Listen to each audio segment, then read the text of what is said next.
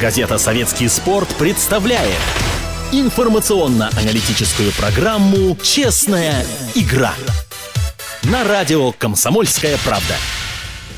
Добрый вечер, студия Владислав Домрачев. Нашу программу для вас готовят журналисты советского спорта. Им большое спасибо. И сегодня планируется их активнейшее участие. Начну с футбольной печальной новости. Умер Владимир Остаповский, вратарь ЦСКА и сборной Советского Союза, лучший футболист страны 1976 года, сезона Олимпийского, особенного. И дело даже не в том, что Остаповский стал лучшим а в том чемпионате. На Олимпийских играх в Монреале он единственный из сборной Союза был награжден правительственной государственной награды. Награжден награды, масло масляное, но тем не менее я вот так сказал. Получил медаль, по-моему, за трудовое отличие или трудовую доблесть, уже не помню. Ну, а остальные игроки, в общем-то, э, остальных игроков жестко критиковали, критиковали тренерский штаб Валерия Лобановского и Олега Базилевича, ну а Стоповский вот уехал из Монреаля с наградой, с наградой правительственной, с наградой бронзовой, что тогда считался, считалось провалом. Вообще вратарь удивительный, на мой взгляд. Играл он за ЦСКА. Армейцы э, в 70-е годы являли собой настоящую конюшню, команду, которая могла и сплавить, отдать, сдать матч. Э, порой Остаповский в одиночку сражался с соперниками.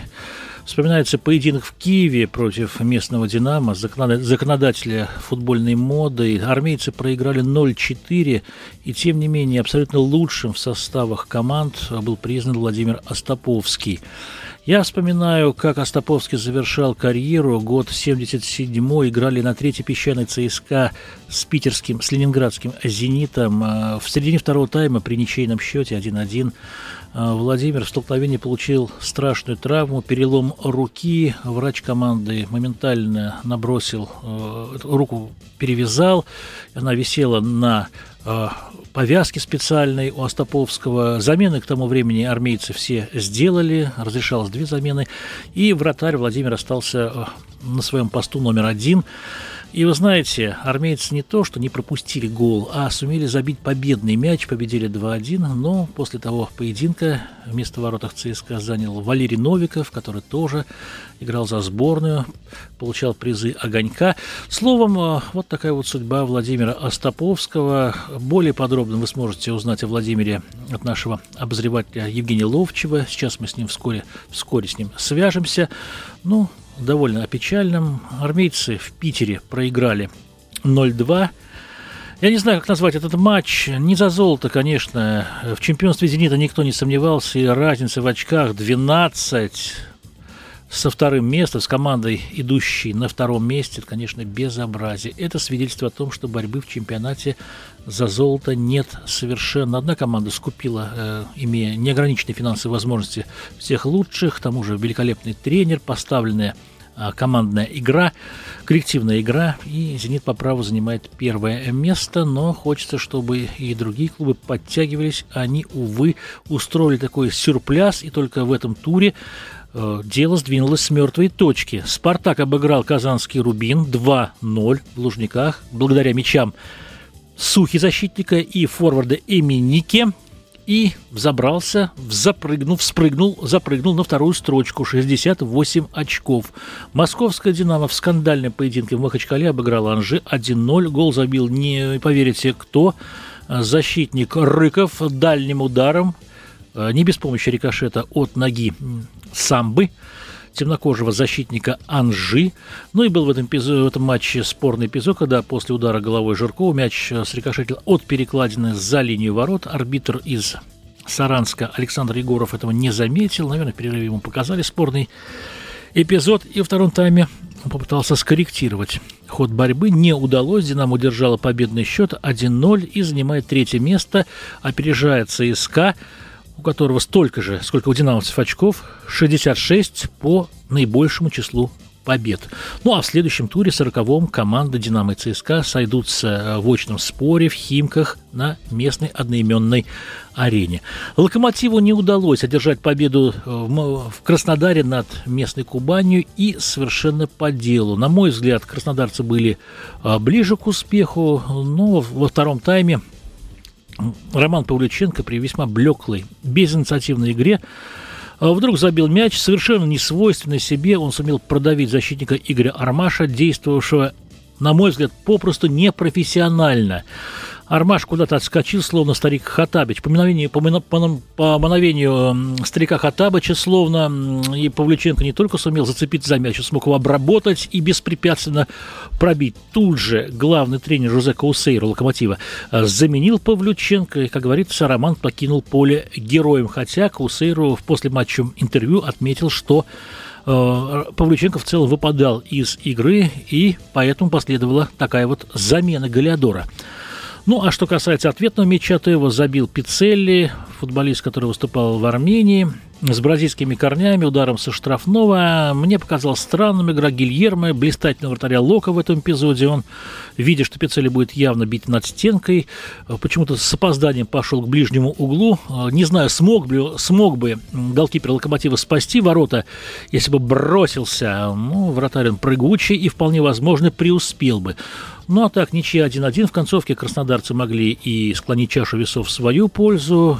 Один на один выходил Урени, Маркос Урени, который вышел на замену появился на поле со скамейки запасных, но Гильермо ногой блистательно отразил этот э, мяч. Ну и в этом поединке же был удален со скамейки запасных разгневавшийся главный тренер Кубани Дан Петреско, которого молва упорно сватает в следующем сезоне в ЦСКА. Итак, Кубань, Локомотив, ничья 1-1, Анжи, Динамо 0-1, Спартак, Рубин 2-0, Зенит, ЦСКА 2-0. Отмечу, у питерцев э, голы, первые голы в этом чемпионате, первые голы в, российском, в российской премьер-лиге. А Быстрова, разумеется, речь идет о нынешнем сезоне. И Андрей Аршавин. Аршавин вышел на замену и, на мой взгляд, сыграл очень и очень продуктивно на разбитом поле. Ну а что касается вообще характера борьбы, то в первом тайме армейцы удивили напором, удивили такой подвижностью, имели преимущество. Мог отличиться сначала Нецет, абсолютно бесполезный, на мой взгляд, форвард ЦСКА. Он пробил а, поворотом. Он пробил поворотом, находясь в метрах э, в 14-15, прямо по центру. Он так робко, что Малафеев не составил труда мяч парировать.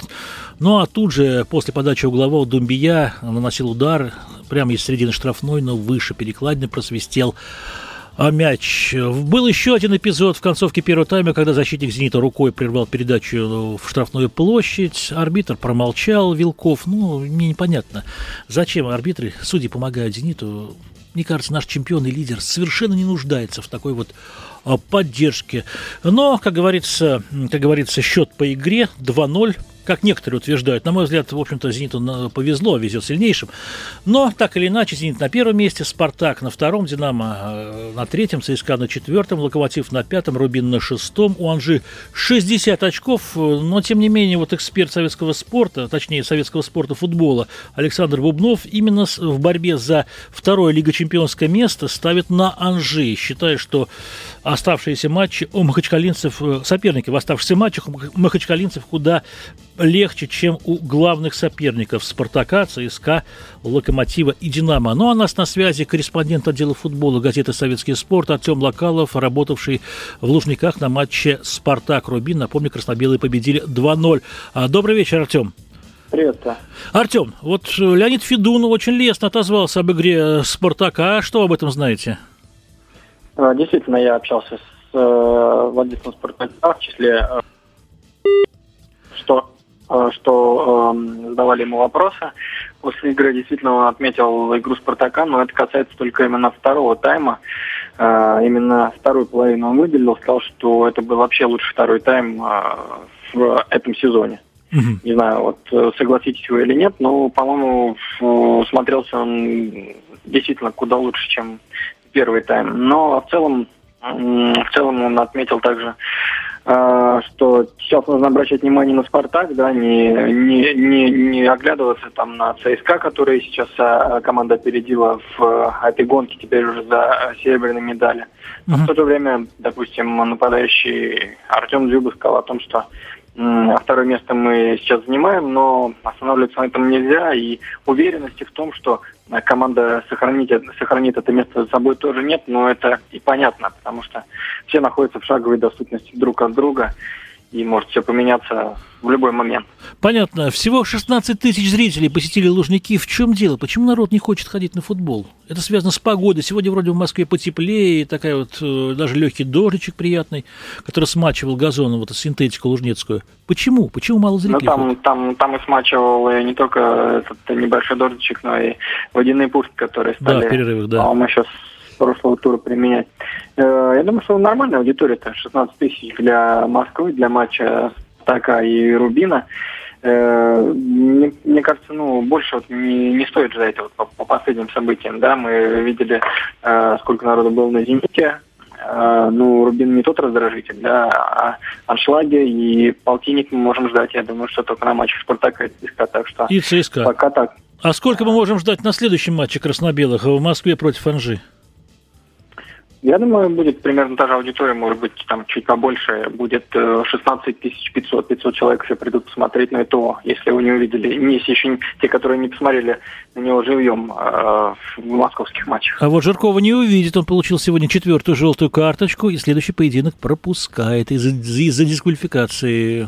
Как вы думаете, расстроятся болельщики «Спартака», не обнаружив Жиркова в составе? Анжи? Да я думаю, я думаю, вряд ли они, ну, конечно, обратят внимание, но э, расстроятся они, не знаю, вряд ли. Я, я бы не стал так говорить.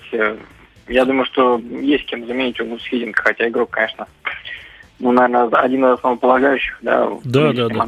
Но сдал в последних матчах физически, на мой взгляд, без такого рвения играет, хотя техника все при нем ну, умение понавешивать. О том, о том и речь, соглашусь, вот, о том и речь, что, к сожалению, да, ну, к сожалению, для кого-то, к счастью, да, игроки Анжи не показывают э, того, того, наверное, от чего от них ждали. Это касается, наверное, и Жаркова, и Бусуфа, и ЭТО, который не забил ни одного э, мяча после возобновления чемпионата. Mm-hmm. Я не знаю, вот кто-то, кто-то, а, вот Алексей Андронов, э, комментатор НТО Плюс, он, я слышал сегодня, высказал такую точку зрения, что это сезон длится, по сути, и не прерывался, то есть э, он, он, он сказал о том, что сменилось, э, по-моему, четыре тренера, что ли, у этого. То есть вот за последнее время он кем только не поработал. Uh-huh. Не знаю, есть, есть ли смысл как бы вот э, э, в данной ситуации говорить о том, что тренеры поменялись у игрока. Мне кажется, ну, забивать не мешает же, наверное, только вратарь, не тренер.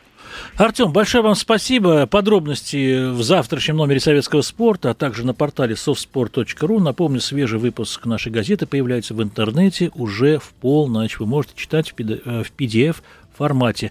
Но у нас на связи эксперт советского спорта, заслуженный мастер спорта, лучший футболист сезона 1972 года, Евгений Серафимович Ловчев. Добрый вечер, Евгений Серафимович. Добрый вечер, добрый. Евгений Серафимович, у меня до сих пор не идет из головы вот смерть Остаповского. И вот вчера смотрел трансляцию из Питера, и удивительно, никто даже не упомянул э, знаменитого вратаря, лучшего футболиста 76 -го года, не только обладателя приза «Огонек» для лучшего голкипера, но и футболиста, а сезон-то был олимпийский. Ладно, ладно, да. Что вы сейчас говорите, почему столько зрителей ходит? Потому что э, футбол сегодня это некое болото, в которое приезжают сюда ЭТО и прочее, они быстро оболочиваются этим. На самом деле, вот э, когда вы сейчас вспоминаете Остаповского Володю, да, вот он играл в ЦСКА в команде в тот год, когда стал лучшим э, футболистом страны, в 1976 году. Команда заняла седьмое место. Но в этой команде был Остаповский звезда, понимаете, в чем дело. И вот все это сегодняшнее футбольное хозяйство, нацеленное на то, чтобы э, деньги, деньги, качество футбола, бог с ним, борьба, за, за, там по ногам хлещут друг друга, несмотря как они играют, как они восхищают зрителей. На матче Динамо Рубин 6 тысяч зрителей, на матче Спартак Рубин Значит, и никто из тренеров не выходит и говорит, мы сегодня играли бездарно, и зритель все ху- ходить перестает и перестает на нас. По- и еще и потому, что вот ЦСКА, который кичится, Спартак тот же, я, я не хочу эту или другую команду, все, я, я про руководителей этих клубов. Они забывают, что здесь были великие футболисты, что здесь были и не только великие, просто футболисты которых надо вспоминать, через которых надо передавать. Что это за клуб? Сегодняшним футболистам, которые приехали, и вот это вот э, лицо кариоки, когда он уходит с поля или играет, я не могу вообще смотреть. Ну, у него детское говоря. выражение лица, он Этому обижается. Человеку, какой детский? Этому человеку не хочется ничего в этой стране, в, это, в футболе в этом. Ему все противно, вот то, что у него написано на лице. А Роман хвалит. еще, в том числе от того, что, значит, человека, который э, тянул команду, э, который... Э, вот у меня есть снимок один дома. Угу. Э, значит, ну, применители ко мне. Если у меня, значит, значит, там три человека стоят. Это было на сборах в 70, по-моему, в шестом или в 77 году мы готовились э, к, к отборочным играм чемпионата мира 78 -го года, который в Аргентине. Там слева, вот если смотреть на снимок, стою я, в центре стоит Э, Олег Блохин и справа Володя Стоповский.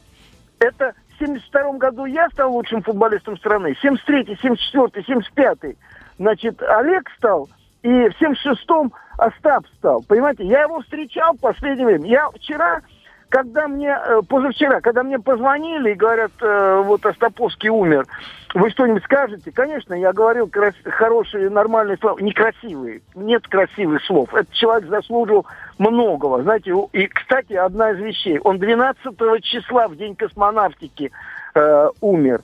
Вот он тот э, он сказал, поехали, это и о нем. Это он тянул ЦСКА в 75-76 году, когда уже защита такой, как Шестернев, Капличный, э, Истомин, э, Сошли э, все, да, конечно. Афонин, э, значит, уже не было. Были другие, более слабые футболисты. А он был. И они его забыли. И я когда позвонил ребятам из ЦСКА, Сережке Альшанскому, э, Тарханову, никто не знал, что он умер, и никто не знал, где похороны.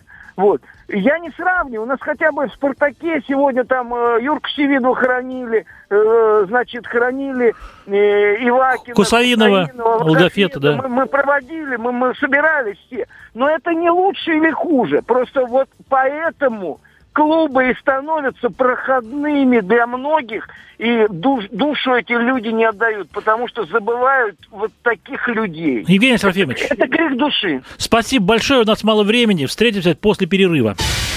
Газета «Советский спорт» представляет информационно-аналитическую программу «Честная игра» на радио «Комсомольская правда». Еще раз добрый вечер. Владислав Добрачев вас приветствует. Завершая футбольную тему, не могу не сказать о возвращении в строй голкипера сборной России, капитана ЦСКА Игоря Акинфеева.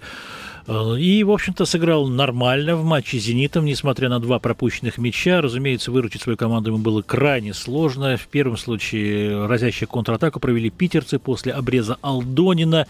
Я не знаю, нацеленно ли делал Киржаков передачу на Быстрова. Владимир Быстров бил по пустым воротам. Кенфеев в броске пытался спасти ситуацию, находясь в совершенно проигрышной позиции. Даже рукой зацепил мяч, но тот, ударившись о перекладину, срикошетил в сетку. Ну а второй, второй гол – это вообще шедевр, на мой взгляд, несмотря на ошибку Шембераса, позволившего себя обыграть очень легко Киржакову. Но молодец Александр, он а, таким, такой свечкой, в общем-то, переиграл э, Шембераса, который выступал на позиции центрального защитника, э, менял Игнашевича. И после передачи в штрафную набежавший Андрей Аршавин нанес разящий удар низом, мяч вонзился в левый от Акинфеева нижний угол ворот. Все было исполнено на одном дыхании, в одно касание супергол. Вратарь в таких случаях статист, хотя Кенфеев пытался в броске команду а, выручить. 2-0 здорово сыграл Вячеслав Малафеев, новый капитан «Зенита». Напомню, неожиданно а, прежний капитан Анюков Александр отказался от э, повязки. С чем это связано, неизвестно. Поговаривали о конфликте между Анюковым и вернувшимся в «Зенит» Аршавиным. Сам Анюков это наотрез... В общем-то, сам Анюков это отрицает, но но, но, но, но, в общем-то, дыма без огня не бывает. Но так или иначе, Анюков продолжает играть на высочайшем уровне. Блистателен Вячеслав Малафеев, как и весь «Зенит». Единственное, конечно, неприятный, неприятный осадок оставил судейство господина Вилкова. В первом тайме он вполне мог удалить Сергея, э, удалить Романа Широкого за то, что тот ударил э, шведа Верблума по ноге уже после свистка. В Европе с, такими, с, с подобным проявлением грубости борются беспощадно. Вы вспомните матч отборочный к мировому первенству между сборными Словении и России и удаление Александра Киржакова за удар э, ногой э, вратаря словенцев. Ну, у нас судят совсем по-другому, но когда, не, когда играет «Зенит», почему-то арбитры порой и свисток проглатывают. Я думаю, что это неправильно, с этим надо бороться.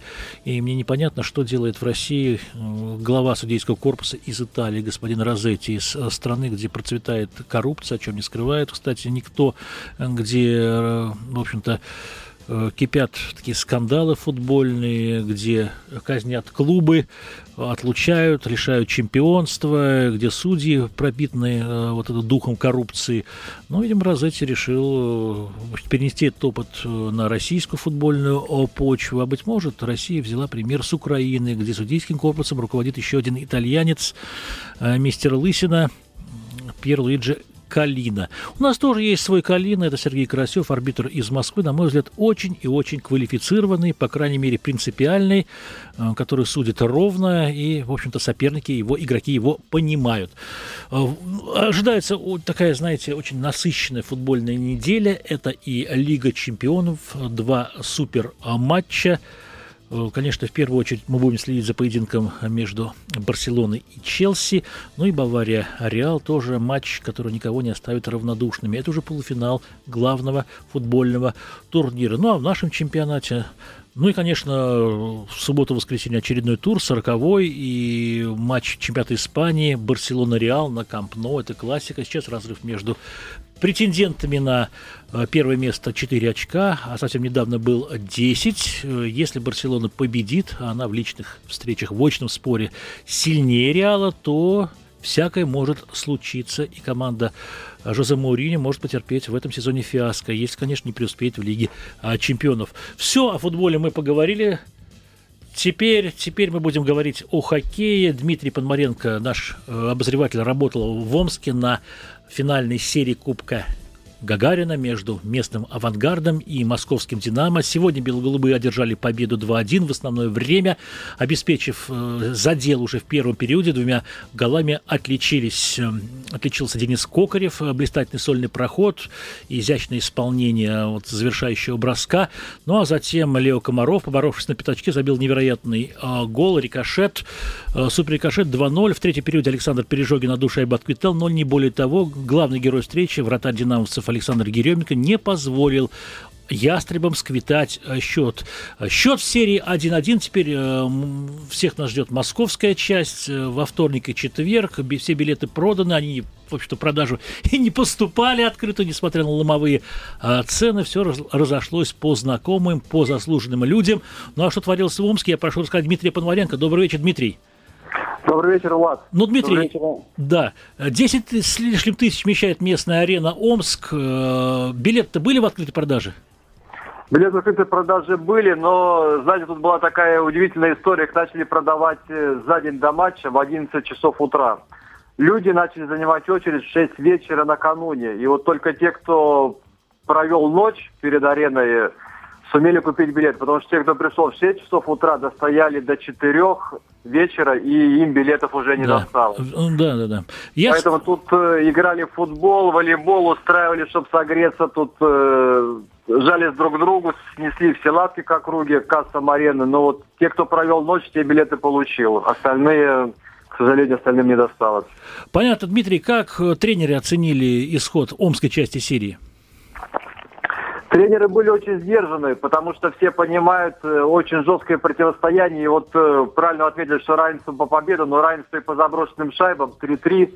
В каждом матче непонятно, кто станет победителем, поэтому главный тренер Райма Суманин сказал, что надо его команде больше забивать, и не надо все валить на Романа Червенко, лучшего бомбардира плов, должна это делать вся команда. Также не стал ругать и своего вратаря за первый пропущенный гол, хотя там... Э, ну, это в первом матче, да? Нет, это по, по, А, втором матче? А, ну, там выход один на один был, да. Э, первого, когда Кокарев забивал гол, там, конечно, ошибся и Антон Белов, но ошибся немножко и вратарь. которые это, это допустили они вдвоем эту промашку. А Кокарев, кстати, кандидат в сборную России. Многие да. обвиняют его в таком недостаточном исполнительском мастерстве, а тут он все сделал, ну, блистательно, на мой взгляд, изысканно. Согласен с вами, Влад. Я вот, честно говоря, пересмотрел свой взгляд на Кокарева. Тоже я как бы иногда удивлялся, потому что по очкам-то он далеко не первый даже в «Динамо». Но, тем не менее, это человек, который может на протяжении всего матча от, от, от одних ворот до других сновать челноком. И вот здесь он удивительный просто гол забил, потому что сделал все, в общем-то, в одиночку. Обыграл защитника в 1-1 и потом вратаря сумел обмануть и сделал Динамо что задел. Но еще более удивительным был второй гол. Если хотите, мы его обсудим более подробно. Да, конечно, тем более, что мы звонили здесь из редакции Александру Полякову, главе судейского корпуса КХЛ, департамента, точнее, э, арбитров КХЛ, и Поляков нам разъяснил, что же там произошло, почему, почему столько было рикошетов, такой долгий видеопросмотр. Да. Да. Тут получилось так, что «Динамо» получило первое большинство, и, в общем-то, его не реализовали за 5 секунд. Но потом судьи минут 5 разбирались, засчитывать гол или нет. Э, Лео Комаров, самый настырный игрок «Динамо», пошел на пятачок. Там, как всегда, подпрыгнул высоко перед вратарем, и шайба, пущенная Гороховым, от синей линии в него и угодила. Попала ему в так называемое мягкое место пониже спины срикошетила во вратаря Рам, отскочила ему обратно Комарову в конек, и лишь после этого залетела в ворота. Вот, видимо, судьи с этим разбирались так долго. Ну, Но даже не в конек, а в ботинок. Чуть да, выше да. конька, да.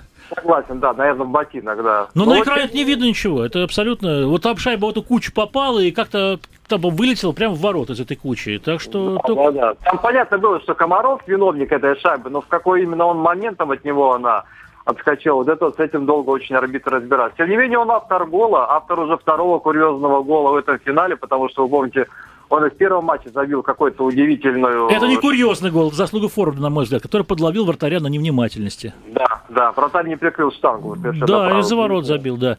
да. Кстати, я спросил Полякова, а кто из представителей спортивно-дисциплинарного комитета курировал арбитра видеопросмотров? Uh-huh. И, и Поляков сказал, что это правило не прошло. В общем-то, э, КХЛ не одобрила вот эту вот инициативу, в общем-то, надзора над арбитрами, и поэтому uh-huh. решение принимал сам Поляков, который находится в Омске, к слову, и, естественно, тот вот рефери наверху, но при посредничестве судьи в поле, разумеется. Только, только он может указывать на центр, никто больше. Ну да. Вот так этот гол, в общем-то, и стал решающим да, матчем. И победным. Потом э, «Авангард» э, во втором периоде «Динамо» держал. Это преимущество, держал очень жестко, но на первой же минуте э, третьего периода, буквально во второй смене, они пропустили быстрый гол, ошиблись там игроки «Динамо», пошли вдвоем на одного нападающего и столкнулись. Дмитрий, Потом... Да, да. Да, большое вам спасибо. Ждем вас в Москве. Приезжайте завтра. Вас ждет и дежурство, и видеополоса, видеоразворот. Заранее предвосхищаю события.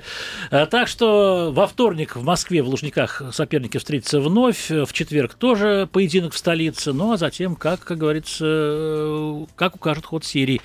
Если, ну, еще один поединок-то в Омске как минимум состоится, безусловно. Поэтому Дмитрий Подмаренко, наш спецкор, может смело оформлять новую командировку а, в этот сибирский славный город. Ну, а мы назвали фамилию Кокарева. Это кандидат в сборную России, он участник турниров Еврохоккей тура. Ну, а в Ярославле э, в такой тихой-тихой обстановке, тихо сапаю, сборная России, пусть и в экспериментальном составе, встретилась в матчах Евровызова со сборной Словакии. Два поединка. В первом наши победили по булитам 2-1. Основное время и дополнительное завершились в ничью 1-1. А во втором выиграли со счетом 3-2. В основное время на этих матчах работал наш обозреватель Павел Тиньков. Добрый вечер, Павел. Но, к сожалению, Павел у нас, э, как говорится, сорвался с крючка, но мы ему перезвоним. Ну, а пока хочу сообщить, что действительно сборная России играла, играла при переполненных трибунах Ярославской арены «Локомотив», арена 2000 «Локомотив». Увы, эти матчи оказались вне телевизионных экранов. По какой причине неизвестно. Возможно, в этом виноваты э, выходные, плей-офф в КХЛ, футбольный тур, все что угодно, но матчи эти не показывались. Поэтому Павел Лысенков один из, еди... пожалуй, единственный очевидец вот этих вот исторических поединков. Павел, добрый вечер. Добрый вечер. Павел, э, вопрос в лоб. Кто из состава сборной России, который выступил в Ярославле, имеет шанс попасть на чемпионат мира? Ну, понятно, что из этого состава, который играл в Ярославле, будут э, приглашать на чемпионат мира по остаточному принципу. говорится. То есть посмотрят, кто освободится из НХЛ, угу. из КХЛ. Сейчас мне интересно, кого могут позвать после финала Кубка Гагарина. Вот. И, соответственно, будут уже смотреть, кого можно призвать из состава второй сборной, как и можно назвать ту команду, которая ездила в Ярославль. Я думаю, что неплохие шансы у Михаила Бирюкова, вратаря, потому что вратарская бригада на чемпионат мира вырисовывается в таком виде. Это Семен Варламов, номер mm-hmm. один, наверное, Константин Барулин. И третий, может быть, Михаил Бирюков. Я даже думаю, что могут не заявить сразу. Mm-hmm. Дождаться, как будет складываться ситуация с Филадельфией, потому что там есть и Брызгалов, и Бобровский, и я, я думаю, что Брызгала можно, наверное, не трогать, а вот Бобровского стоит пригласить, потому что, может быть, не будет шанса его посмотреть в деле. И опять же, он не такой амбициозный вратарь, как Брызгалов, он может согласиться на роль второго-третьего номера.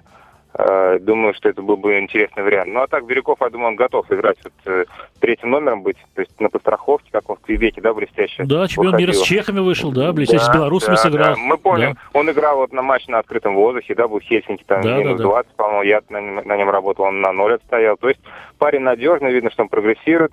А в атаке могут взять, мне кажется, Шипачева. Центральный может быть, будет, может быть, будет э, Свитов, может быть, может быть, э, Широков. Но проблема Широков в том, что развалилось его звено, получил травму зубов, а Радулов сейчас э, играет в НХЛ. По последним данным, Нэшвилл выигрывает у Детройта 2-1. То есть может, может привести серию и выйти в следующий круг. Но тогда, опять же, освободится Дацук, что очень хорошо. Понятно. То есть все, у нас, все у нас завязано на, на НХЛ.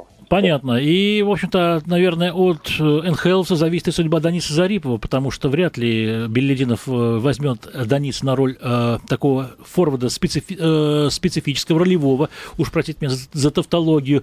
Э, ну, Данис должен играть в первых двух пятерках, э, сильнейших. И вот сейчас мы смотрим, смотрим, чем завершится противостояние Питтсбурга и Филадельфии. Матч, кстати, третий начнется через 15 минут, да, Павел? Правильно говорю? Да, абсолютно верно, да.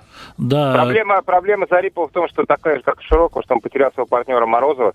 Белединов пошутил на э, давая интервью после матча в Ярославле, что я сам готов сыграть Зариповым, но я думаю, это не вариант. Надо все-таки найти ему такого партнера, который... Вообще, конечно, конкуренция будет сумасшедшей среди форвардов э, первых двух зрениях. Потому что не надо забывать, что еще и Малкин может освободиться. Что да. Ковальчук, Овечкин, Семин, это НХЛ, я только называю, а еще вот Кокарев, да, он кандидат. Я думаю, это, конечно, не первый, второй жена, это третий, четвертый рабочий лошадки, да, но из Омска могут кого-то позвать. То есть вариантов полным-полно. Понятно. 5-6 кандидатов э, у финалистов э, Беллидинов назвал. Вернее, переч... не перечислил, он э, цифру огласил. 5-6 кандидатов. Может только догадываться, кто. Ну, Динам, наверное, тот же Кокарев, я думаю, очень неплохо себя проявил у «Авангарда». Есть Калинин, прекрасный центральный подающий молодой, есть Пережогин. Ну, главные кандидаты, главные кандидаты сейчас находятся на Огорске. Это Кузнецов Стасенко в первую очередь. И два НХЛ уже подъехали, это Кулемин и Бурмистров. Они тоже наверняка будут в составе. Понятно. Так, я думаю, и все-таки при всем уважении к финалистам Кубка там нет таких топовых игроков, как Кузнецов Тарасенко. Да, Бурмистров точно сыграет на чемпионате мира, у него контракт э, контракт, он на контракте находится. А что касается Кулемина, то у него с Торонто закончилось соглашение, ну а теперь по новому положению игрок, который приглашается на сбор э, из НХЛ, имеющий контракт с клубом Национальной хоккейной лиги, обязан быть заявлен на чемпионат мира, если, конечно, не получит травму на этом самом сборе. Все правильно, да. Скажем прямо, что Кулемин провел сезон неважно, но Белединов его хвалил по итогам своей поездки в Северную Америку, так что я думаю, он его посмотрит. Я не уверен, что Кулемин на 100% попадет в состав, но судя по отзывам Беллидина, у нее есть неплохие шансы. Павел, большое вам спасибо. Павел Лысенков э, работал в Ярославле на двух матчах Евровызова между сборными России и Словакии. Обе завершились победой о наших. Ну а теперь переходим быстро э, к баскетболу. У нас буквально э, есть в распоряжении полторы минутки. Кирилл Зангалис следил за успехами нашего клуба, который совершенно неожиданно пробился в Евролигу на следующий сезон. Кирилл, добрый вечер. Здравствуйте, Влад. Почему же неожиданно, абсолютно ожидаемая победа? Химки были явным фаворитом этого турнира. И даже президент ЦСКА Андрей Ватутин, когда Химки проиграли э, квалификацию, позвонил генеральному директору Виктору Бучкову и сказал, что, может быть, к лучшему выйдете из Евролиги, потому что кубок вы точно возьмете. Единственное, что в этом мало кто верил, потому что три года назад более сильные Химки проиграли в финале Турине Литова с Ритусом, ведя по ходу третьей четверти 13 очков. Для команды была это катастрофа, но, как говорится, есть такое выражение, любой живет три года. Тут несчастье прожило всего три года, и при переполненных трибунах, в блестящем стиле, в борьбе, в напряженной концовке, когда лидер Планич получил пять фолов и за 7 минут до конца удалился и сел на скамейку, на характере, на зубах. Ребята это сделали. И осчастливили. Сейчас вот все Подмосковье гуляет. Слышны до сих пор даже крики, салюты. Такое ощущение, что Подмосковье жило этим баскетболом. Не было мест, не было... Э, зрители не могли попасть на матч. Многие собирались возле. Вот до сих пор Виталия Фридзона здесь счастливого болельщики носят на руках. А шампанское уже давно кончилось. Я думаю, имеют право сейчас отпраздновать Сергей Мони свое 29-летие в компании с 11 парнями имеют право напиться. Спасибо большое, Кирилл. Это был Кирилл Задгарис из «Химок». Рассказываем о блистательной победе э, «Химок» подмосковного клуба, баскетбольной победе. Ну, а завершаем программу новостями из мира Формулы-1. Николай Чегорский в студии. Николай, добрый вечер. Извините за то, что заставили вас ждать. Добрый вечер. Да, Николай, Гран-при Китая. Вы были в Китае, кстати, нет? Нет, не доводилось. Понятно. На Гран-при тем более там. Понятно. Олимпиада будет не скоро, но я думаю, что страна очень такая прогрессивная. Некоторые хихикали до Олимпиады в Пекине э, над Китаем, но теперь, в общем-то, поменяли свою точку зрения и поняли, что это такое. Я думаю, после этого Гран-при э, тоже над Китаем перестанут тем более хихикать, потому что нынешняя гонка, которая прошла сегодня, она была, наверное, одной из лучших за последние несколько лет. Можно сравнить только с Гран-при Канады прошлого года, когда вот эта дождевая гонка, длившаяся 4 с лишним часа, Сумасшедший по накалу сегодня наблюдали мы действа. А, с самого начала а, Росберг захватил лидерство, и в своей 111-й гонке он все-таки выиграл, но то, что происходило за его спиной, это, конечно, никакому описанию не поддается. И неудачно прикрепили колесо Михаилу Шумахеру, из-за чего он а, завершил э, свое выступление на Гран-при Китая заранее. И сумасшедшая борьба, которая там Райконин шел в втором месте, в итоге приехал 14-м. Но нельзя отметить успех Виталия Петрова, да, пусть многим покажется странным, да, как человек занял 18 место, а успех. Но вот в этой когорте, группе шести э, гонщиков, э, соответственно, три, да, команда аутсайдера. Петров снова был первым, как и в Гран-при Малайзии. Он тогда 16 результат показал, сейчас он 18 Это очень неплохой для него результат. Понятно, Николай, последний вопрос. Следующая гонка когда? Следующая гонка через неделю в Бахрейне, наконец утвердили, да, пусть там беспорядки в стране, из-за которых в том году отменили Гран-при, но на сей раз все нормально, и гонка состоится. Большое спасибо Николаю Чегорскому, который нам рассказывал об успехах Виталия Петрова э, в Формуле 1, о Гран-при а Китая. Но программа «Честная игра» постепенно подходит к концу. Напоминаю, Свежий номер советского спорта вы можете уже читать в интернете в полночь. Заходите на наш портал совспорт.ру. Час футбола, блистательная программа Сергея Егорова, Евгения Ловчева и других гостей. А по понедельникам а с утра вся информация на нашем портале. До свидания. Проект советского спорта на радио «Комсомольская правда».